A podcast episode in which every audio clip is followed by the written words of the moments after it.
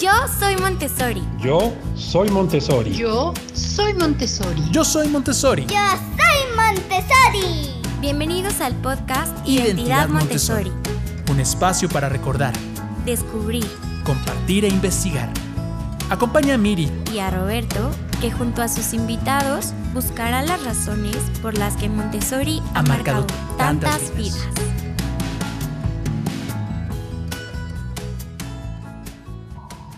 Bienvenidos todos una vez más a este su podcast Identidad Montessori. Estamos muy contentos una vez más de estar con ustedes, de eh, agradecerles que nos dejen entrar a su casa, en donde quiera que estés. Si estás escuchando en el coche, si estás escuchando en tu casa, en estos momentos en los que estamos encerraditos, pues gracias por darnos la oportunidad de acompañarnos y de dejarnos hablar de Montessori, que es algo que en este podcast nos apasiona porque escuchamos diferentes voces y entre ellas esta compañera de viaje con el cual estamos haciendo este, este recorrido por el mundo y la identidad Montessori. Miri, ¿cómo estás?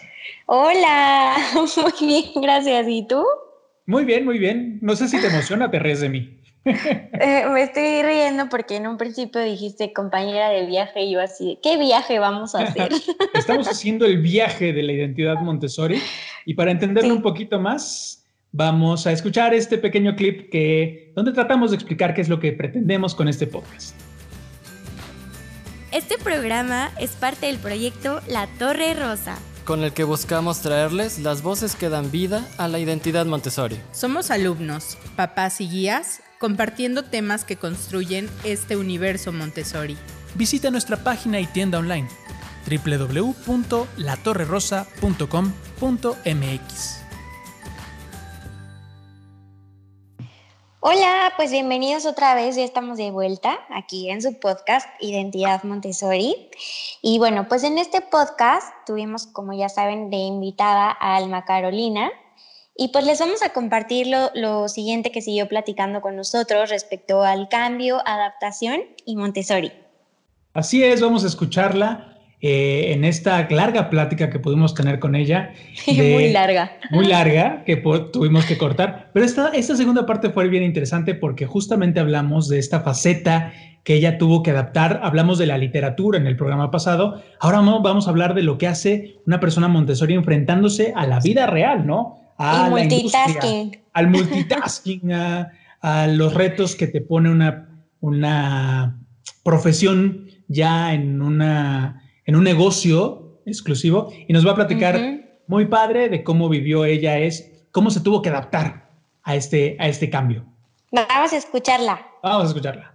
Yo, yo veo que justamente en esta plática de la, lectura, de la literatura se cumple un poquito lo que queríamos como, como el objetivo de la plática, ¿no? Estamos hablando de versatilidad. Montessori nos ha dado las herramientas para poder estar y adaptarnos a diferentes circunstancias, ¿no? Ahorita que nos cuentas que estu- eh, o sea, te especializaste en la literatura y ahorita estás trabajando en la industria, ¿no? En una, en una empresa familiar, pero meramente en una parte operativa o logística, ¿no? Eh, Sí, de hecho, es, es interesante ese, ese salto. a- ahorita vamos a ese, pero me gustaría antes que hiciéramos como la conexión. Vas a hacer el salto, pero vas a ser como en esta historia un salto de personaje. Y a mí se me hace súper interesante cómo Montessori nos ayuda también a asimilarnos como personajes de diversas historias. Quien lee un libro se vuelve un personaje y adquiere una vida y tú dijiste, podemos vivir mil vidas con estas historias. Eso Eh, me gustó. está padrísimo porque eh, no estás encerrado en, en un salón donde te piden leer un libro y donde te califican tu lectura de un libro. El resumen. Exactamente, haces un resumen y entonces la, la maestra de literatura se acerca y te pide el resumen. Primeramente dijiste algo importante, te acercas tú al libro, a ese objeto inanimado que abres y se vuelve una ventana y además te vuelves el personaje. Y cuando te vuelves el personaje puedes ser el personaje que quieras. Y si como niño te puedes volver el personaje que quieras y aceptas que hay diversos personajes, hay diversas formas de vivir y expresar y comentar y compartir ese personaje, puedes un día ser eh, una maestra en literatura y el otro día estar llevando en una historia también complementaria una empresa, ¿no? ¿Cómo está este vínculo de personajes y cómo podemos hacerlo saltar a nuestra propia vida? Mira, creo que para empezar, una de las herramientas que me dio Montessori, que son de lo mejor que he aprendido, es que nada es estable, nada es estático, todo, todo el tiempo se mueve. Y creo que esas eh, situaciones las aprendes, o sea, sin siquiera darte cuenta que las estás aprendiendo cuando aprendes vida práctica a los tres años. Mm. ¿no? O sea, justamente todo está en movimiento. el verter eh, granos de jarra en jarra pareciera que es como de lo más mecánico, pero al mismo tiempo es justamente enseñarte que nada se mantiene, o sea, todo cambia, cambia de lugar, cambia de forma, cambia. Y justamente al volverte tan versátil y después enfrentarte a que tienes compañeros que son diferentes en color, en religión, en este, posibilidades motrices, en clase social, y que no pasa nada y todos podemos convivir dentro de exactamente el mismo ambiente y ser capaces de hacer básicamente lo mismo, salvo por algunas diferencias, ¿no? O sea, pues aprendes a que justamente tienes que adaptarte a tus circunstancias. Y no tanto que me haya yo adaptado a mis circunstancias, porque eso suenaría como que mi trabajo es horrible y la verdad es que lo disfruto muchísimo. Este, pero es justamente esta capacidad de, de adaptación la que me hizo moverme y decir, sí, ¿saben qué? Me gusta esta parte operativa, me, me interesa y creo, me creo capaz de realizar eh, estas funciones. Eh, también fue un poco más eh, esporádico que, que, pensado, para ser honestos. Este, la parte operativa yo la tomé cuando no había quien la tomara y fue más así como, ay, te va, ¿no? Pero cuando la, la, vida te pasa, tienes de dos opciones, ¿no? O, o agarras el, el toro por los cuernos o dejas que te lleve hasta pues, donde te va a llevar, ¿no? Yo lo iba a decir de una manera muy grosera. sí, básicamente de esa manera en la que lo estás pensando, claro. ¿no? Y llegó a mis manos esta parte operativa. Primero estuve eh, coordinando la producción. Ah, nos dedicamos a transformar minerales no metálicos de piedras a polvo y pues eso requiere una enorme coordinación. Me entregaron un reto junto con eh, la persona que en ese momento estaba conmigo en control de calidad. Nos lo entregaron de la peor forma en la que algo puede ser entregado, diciéndonos, ustedes son mujeres y como son mujeres no van a Entonces, este, pues dijimos, o nos ponemos las pilas o nos come, porque además teníamos a la persona que estaba encargada de las dos plantas eh, que tenemos en contra, ¿no? Y trabajar con gente en contra es bien pesado. Entonces dijimos, no, o sea, está muy mal. Si no podemos es porque no sabemos y no, o sea, evidentemente no es que no podamos por el hecho que somos mujeres, ¿no? Pero bueno, yo trabajo en una industria que está dirigida por hombres y me enfrento al machismo todos los días. Entonces no es tampoco tan extraordinario. Tristemente para mí no es tan extraordinario. Que ese va a ser otro tema. También en algún momento te vamos a invitar a platicar de eso. Sí, es interesante.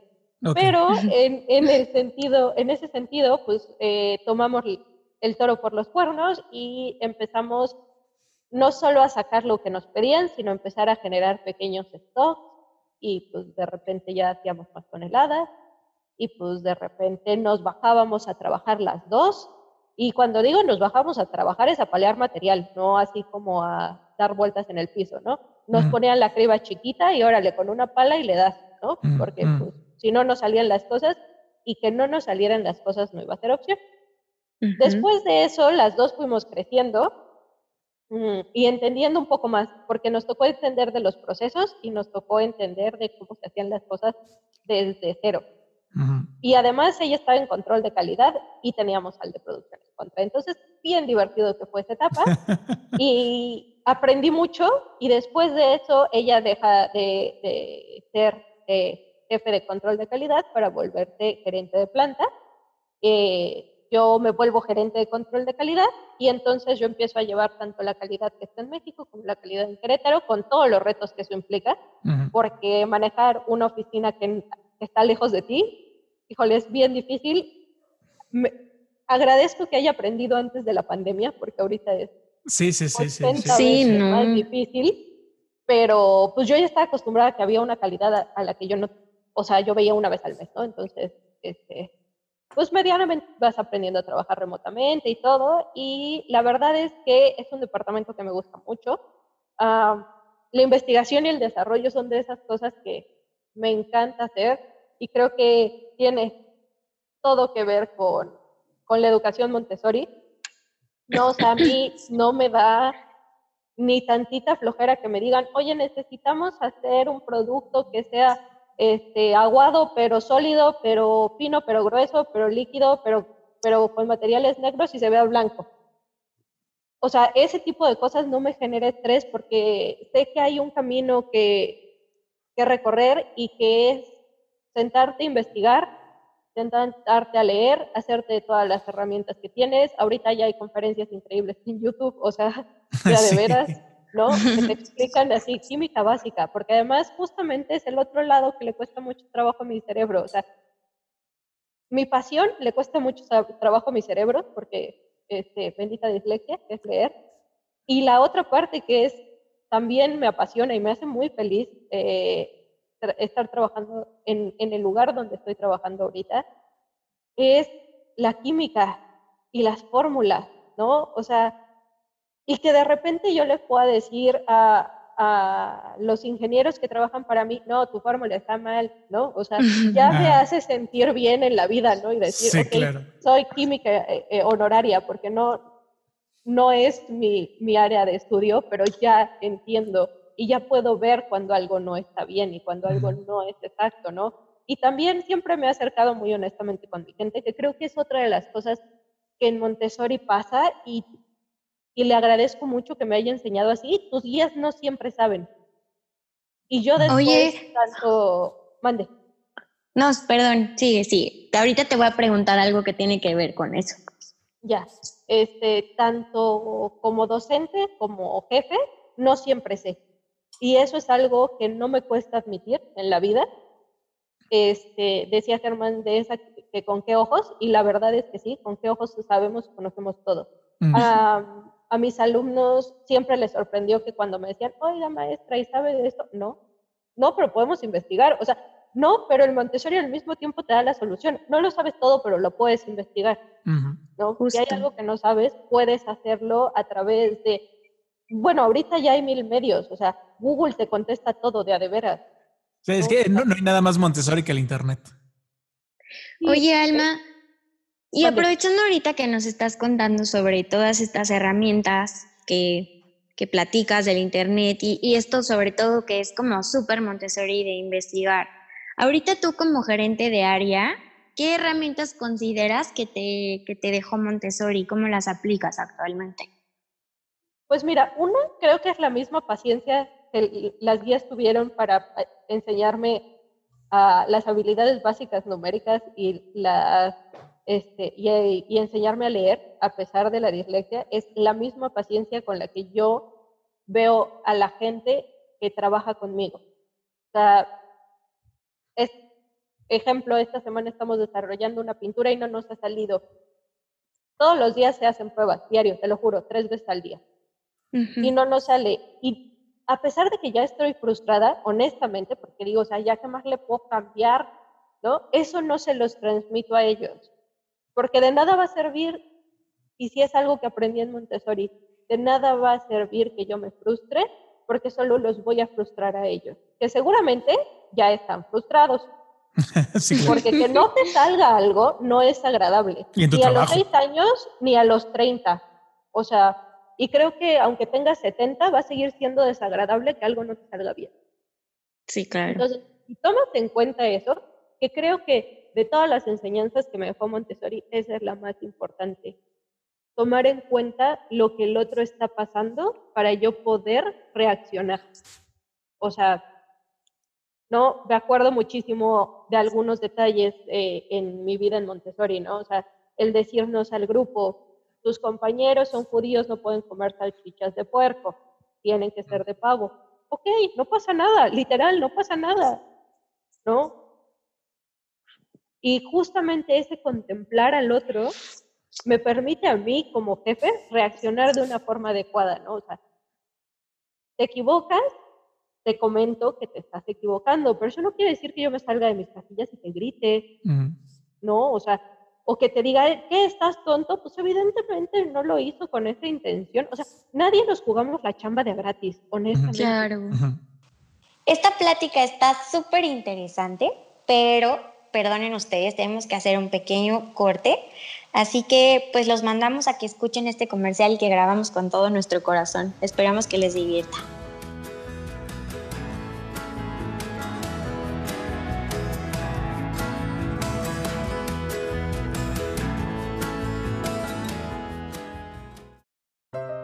¿Está cansado de usar la misma playera aburrida de siempre? ¡Oh! ¡Sí! ¿Cómo lo supo? ¿Está cansado de que por ser niño Montessori creían que usted era incontrolable? No se aflija más. Hemos abierto la tienda La Torre Rosa en línea, donde usted podrá comprar mi playera de las letras de lija. Yo quiero las del binomio. Las cadenas. Los mapas, los mapas. No espere más. Visite www.latorrerosa.com.mx y compre la suya. Muchas gracias. Díselo a mi ex directora. Es que si todos hubiéramos sido niños Montessori, este mundo sería mucho más amable. Y, claro. Más amable. Y eso, y eso es importante, o sea, eh, nosotros hemos tratado de investigar, o una de las curiosidades que produce justamente este podcast es, ¿qué pasaría si el mundo fuera un gran ambiente, ¿no? Donde todo el mundo tuviera eh, la cortesía, eh, la parte de integrar a los demás, de vernos Mm, diferentes. O sea, no tendríamos que estar ni siquiera peleándonos por cuestiones como el racismo, el clasismo, porque en Montessori creo que jamás, jamás lo tuvimos que ver así. Desde luego no quiero idealizar. Hay momentos en los que sí, eh, hay bullying, desde luego, hay cosas difíciles en el ambiente, pero no están exacerbadas por el método, por la división, por el maestro enfrente y todos los demás este, vestidos de uniforme de una misma manera, tratando de aprender en un solo, eh, aprender en masa, por así decirlo, ¿no? O sea, y donde justo sientes la competencia atrás, ¿no? Esta parte que Alma decía de, es que si yo hubiera estado en el sistema tradicional desde pequeña, otra cosa hubiera sido, ¿no? Sí, claro, no, es bien diferente y de, de veras el, el, la habilidad que se da de contemplar a los demás es una habilidad bien rara. Yo como adulto me he dado cuenta que es una habilidad bien rara pero al mismo tiempo no te la enseñan. Y creo que eso es bien diferente, la haces vida. Claro. no es que llegue tu maestra y te diga, oye, tienes que respetar a tus compañeritos. Es que tú llegas a un ambiente donde el respeto impera. Claro, siempre va a haber, o sea, yo me acuerdo con un compañero que no, que no voy a mencionar su nombre para no. en un perrinche aventamos las bolitas de la gran división por la ventana. Y, no está padre. Y ahora como adulto lo entiendo y sé que no está padre y que eso es un berrinche. Mm.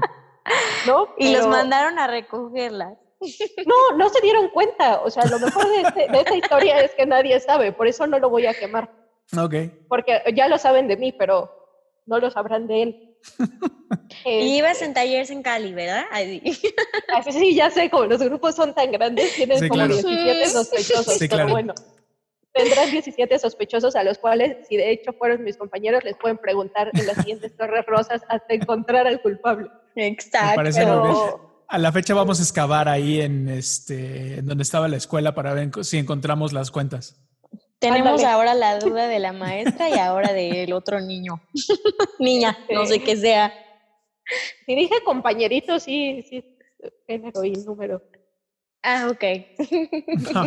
Este, pero, pues sí, o sea, evidentemente no es perfecto y nada lo va a hacer en el Claro. mundo, pero sí te da una dimensión de la otra persona, ¿no? O sea, yo ni siquiera estaba enojada y, o sea, ahora ya como adulto entiendo que ese no fue el razonamiento más maduro que pude haber tenido. pero lo vi y dije, obvio, te ayudo, ¿no? O sea, pero es esa solidaridad que te da el Montessori. Mm, Este ejemplo no es el mejor, pero este, pero al final es eso, el poder ver al otro y poder distinguir si está enojado, está frustrado, está contento, son habilidades que vas desarrollando día a día en el ambiente, que no es como una plática, no te, no te sientan en círculo y te dicen, hoy vamos a hablar de cómo se ve la gente enojada, mira, si frunce el ceño y pone la boca dura, y, o sea, no, es algo que tú vas viendo diario, porque de a de veras María Montessori era bien lista, o sea, mucho Sí. más de lo que, de lo que mucha gente le gusta admitir, pero los Claro. ambientes están diseñados para que aprendas con los otros y que aprendas de los otros. Y Claro. eso es algo que no pasa en la escuela tradicional. Y justamente al no pasar en la escuela tradicional, no hay forma de que tú lo puedas llevar a cabo. O sea, yo descubrí que era una habilidad rara ahorita en mi adultez, cuando salí del Montessori, porque en el Montessori, pues literal, todos éramos iguales. Entonces, Ujú. Como todos entendíamos el respeto y eso, o sea, no se te habla de respeto, se vive en respeto, no Claro. se te habla de aceptar la diferencia, todos somos diferentes, desde la forma en la que vestimos, a la forma en la que aprendemos y en algunos casos a la forma en la que nos vemos. O sea, cuando yo entré a secundaria descubrí que no todos mis compañeros conocían a alguien con síndrome de Down. ujú. Ujú. Y para mí era lo más normal del mundo Claro. porque tuvimos... Y menos que hubieras trabajado con alguien, ¿no? En, un, en una escuela. A mí Ah, me sí, pasaba no. igual, me preguntaban así de, ¿pero cómo? Y yo, pues sí, era lo más normal del mundo. ¿Qué tú, no? Ajá, exacto, es la verdad, que tú no, ¿no? O sea, y es justamente eso, te das cuenta cuando sales, pero es una habilidad que ya aprendiste. Entonces, a mí me cuesta muchísimo trabajo y más con la actualidad del mundo que de, veras está muy dolido. Ujú. Entender cómo es que alguien puede generar tanto odio a partir de una diferencia que además ni siquiera conoce. Claro. ¿no? O sea, porque todavía dijeras, ella me cae mal porque, este, no sé, se roba mi lunch, ok, ¿no? Tienes una razón para que te caiga alguien mal, pero nada más de verla, decir, ella me cae mal porque es de otro color, porque es de otra religión, porque es de otro género que el mío, y va más allá de toda mi comprensión. Y ya de veras luego lo intento y, y no lo logro porque nunca lo viví Claro. porque viví en un ambiente súper diferente y eso al mismo tiempo a mí me hace como jefe entender que la gente que trabaja para mí es diferente y que literalmente no le puedo hablar igual a la chica de control de calidad de Querétaro que al chico de control de calidad de México, porque no, No nos perdón, entendemos. Claro. Esta, esta parte que estás hablando de liderazgo también es otro tema bien interesante que habría que eh, explotar Retomar. y retomar un poquito más, porque hubo algo dentro de la, de la narración que nos hacías de cómo empezaste eh, esta parte de, o sea, con la gente en contra, ¿no? En un, en un ambiente, digámosle hostil, pero eh, como con muchos retos. Y yo pensaba justamente a la hora en la que nosotros aprendemos con el material, hay dos cosas. Viene una guía, y, y pongo en mayúsculas guía, que nos enseña con el ejemplo. Y fue justamente lo que tú hacías a la hora de agarrarlo, las herramientas y ponerte a palear como todos los demás, ¿no? Que eso es unos básicos de liderazgo bien interesantes, ¿no? Porque, porque así aprendimos. Había una guía que primero tuvo que haber puesto un cubito de la Torre Rosa, otro cubito de la Torre Rosa, otro cubito o con cualquiera de los otros materiales para que con el ejemplo tú aprendieras. Y eso se daba en el ambiente. Y no solamente con la guía, había veces que el otro compañero te hacía la presentación y entonces no había esta parte de yo como soy el maestro, yo como soy el líder, yo como soy el jefe y, y sé más que tú, vengo y te enseño. Y si no te aprendo, entonces si estás equivocado, te pongo un tacho, te repruebo o te corro, que es lo que decía Miri también alrededor de la competencia, ¿no? Es, es importantísimo, ¿no? Es fundamental porque además toda persona es capaz, ¿no? O sea, de hacer las cosas. Y justamente eso es lo que te demuestra el Montessori. Yo puedo trabajar en un departamento de control de calidad revisando el número todos los días a pesar de mi dislexia. Claro, me he tenido que hacer de un montón de herramientas y los días que sí siento que se me está yendo mucho es así. O sea, pobre Brenda, es Brenda, ven, ¿esto está bien escrito? Sí, ok. Brenda, ven, ¿esto, ¿esto dice lo que yo estoy queriendo decir? Sí, ok, ¿no? O no. Y al principio, a todas las personas que han trabajado conmigo les cuesta mucho trabajo incluido mis alumnos, que yo siempre he sido muy honesta. O sea, cuando daba clases eran muchachos, tengo dislexia. Si no puedo escribir algo o ven que está mal escrito, díganme. Pero es retarlos a, a decirme, maestra, está mal, y era algo que no podían hacer. Claro. ¿No? O sea, porque es voltearle el papel. O sea, incluso con maestras me ha pasado que me han invitado a dar clases y les digo, oigan, soy que escribo algo en el pizarrón, muchachos, quien sea, avísame y lo cambio. O sea, es una condición en mí y soy consciente de ella. Y no me dicen. Y yo así de, o sea, te los juro que no me pasa nada, ¿eh? O sea, es como muy pesado el, el, el papel al revés, ¿no? De decir, ¿cómo voy a corregir a la maestra? Pues así es disléxica, le dices, eso no es una C. O sea, creo que con mis alumnos una vez, me acuerdo muchísimo, eh, me pasó que no pude escribir Vicente Guerrero. Nada más, no pude, ese día no pude. Estaba más allá de mi habilidad. Y entonces ese día que me vieron luchar de a de veras por escribir un nombre que además he escrito, que quieren? 300 veces en claro. día, más? Sí. Que agarré el sí y se lo di a mi alumnito y le dije, vas tú, o sea, ya, ¿no? O sea, yo ya lo intenté seis veces, no pude, va. Y ese día se dieron cuenta que no me los iba a comer, no les iba a bajar puntos, no, o sea, y que de, de veras es algo que me pasa, ¿no? O sea, no es nada más esta afición de decir, le pasan los exámenes, ¿no? O sea, que tenía maestras que en, en, el, en el método tradicional siempre tuve maestras que creían que me pasaba en la hora del examen. Yo así de brincos diera, o sea, de, de veras no saben qué es vivir 24/7 así. Sí, sí, sí. No, o sea, no me pase, cierra la puerta y suena el timbre y ya lo hicimos. Mi vida sería como un poco diferente, ¿no? O sea, el tener justamente que... Creo que también eso sensibiliza mucho a la gente conmigo. Desde luego. O sea, el darse cuenta que no me los voy a comer, que de a de veras hay algo que no está haciendo el clic que debería y entonces no puedo escribir números, ¿no? También de repente me pasa con, con la gerente de producción que siempre me ha dicho, es que nada más porque he visto que te pasa, porque eres, es una persona muy chistosa. Entonces luego me dice, es que si eres lista, o sea, sí sabes pensar. Y yo, ¿qué dislexia, no? O sea, nada más tengo dislexia. Sí. Y yo creo que también te, te, vuelve real, te vuelve alcanzable y te vuelve como ese ejemplo de decir, Chihuahua, pues hay, hay cosas que podemos ir, ir superando y desde luego con esta condición de de siempre estar aprendiendo, vamos logrando cosas diferentes. Vamos a ir aterrizando para que se nos acaba el tiempo de este podcast. Eh, solamente eh, para un, último mensaje que quieras compartirnos, Alma, algo que quieras dejarle a las personas, papás, guías, alumnos que estén escuchándonos en este momento, entendiendo que los alumnos no solamente son los que los que están en este momento en un ambiente o en una escuela, sino como lo que tú nos dijiste, ¿no? O sea, seguimos siendo alumnos porque seguimos allegándonos de las herramientas, seguimos viendo cómo el método nos ayuda a ser más funcionales en este día. Entonces, un mensaje que quieras tú compartirles a ellos.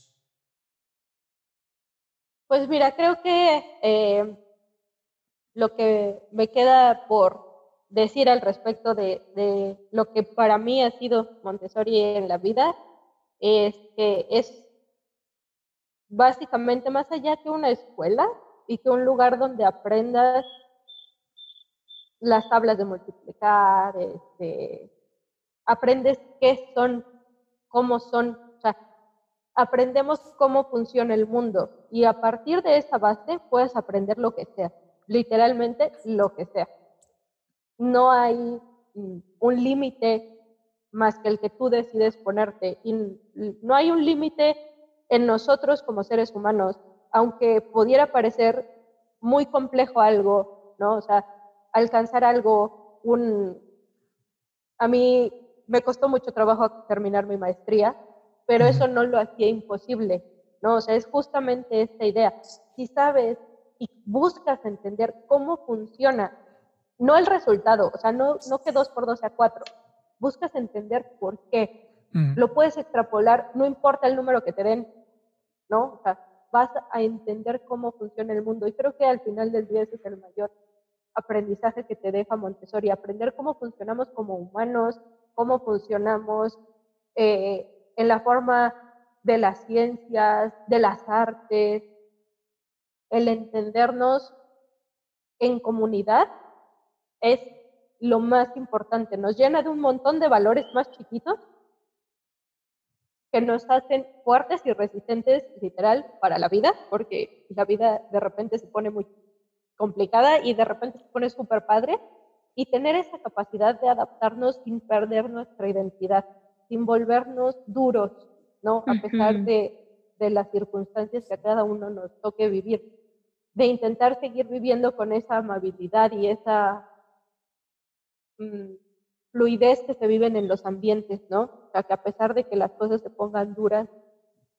sigues teniendo como ese espíritu eh, en el interior de decir, vamos a, poder y a seguir sin perder esa parte tan central que te deja Montessori, tan amable con los demás, ¿no? No, no mires hacia abajo a los demás, no importa sus circunstancias, cualquiera que sean. Y eso además te permite llegarte a mucha gente que es diferente a ti, que piensa diferente a ti y que a su vez hace que tú sepas más y conozcas muchísimo más. Y pues al final eso te permite vivir de una forma mucho más ligera la vida, ¿no? O sea, sin, como sin tanto resentimiento, y a veces resentimientos que ni siquiera son tuyos, ¿no? Sino de generaciones atrás, como pasa estilo Romeo y Julieta. Sí. ¿no? O sea, te dices, pero aquí no te... Ok. No, o sea, es esta, es esta parte de una enseñanza con mucho respeto, con mucha armonía y que a su vez va a generar gente que procure el cambio. Pues bueno, en verdad estamos muy agradecidos por esta charla que tuvimos con Alma Carolina. En verdad ha sido eh, un placer el poder escuchar a una persona que en su vida ha podido trabajar desde, desde, esta, desde esta vida Montessori, desde este ser Montessori. Estamos eh, muy agradecidos con ella. Y Miri, un mensaje final que quieras tú dejar Ay, pues que me gustaría que todos pudiéramos entender que, nada es estático, como decía Alma, ¿no? Que todo va cambiando y pues que todo va a cambiar, que a pesar de todo, después de la tormenta siempre viene la calma y vienen cosas mejores. Cuando una puerta se cierra, una ventana se abre y así sucesivamente. Así es, así es. Y Montessori nos ha ayudado justamente a entender eso. Muchas gracias por habernos escuchado. Eh, los esperamos la próxima semana no se olviden que pueden escuchar estos, todos estos podcasts a través de nuestra página www.latorrerosa.com.mx y eh, ayúdenos a compartir, ayúdenos a compartir, métanse a nuestra página, vean las playeras que tenemos a la venta y pues muchísimas gracias. Y los stickers también. Muchísimas Hasta gracias. La próxima. Hasta la próxima. Gracias por escucharnos en este tu podcast Identidad Montessori. Recuerda que puedes enviarnos tus preguntas y sugerencias a través del correo contacto arroba latorrerosa.com.mx o también en nuestras redes sociales de Facebook e Instagram con arroba la torre rosa y yo. Nos escuchamos en la próxima.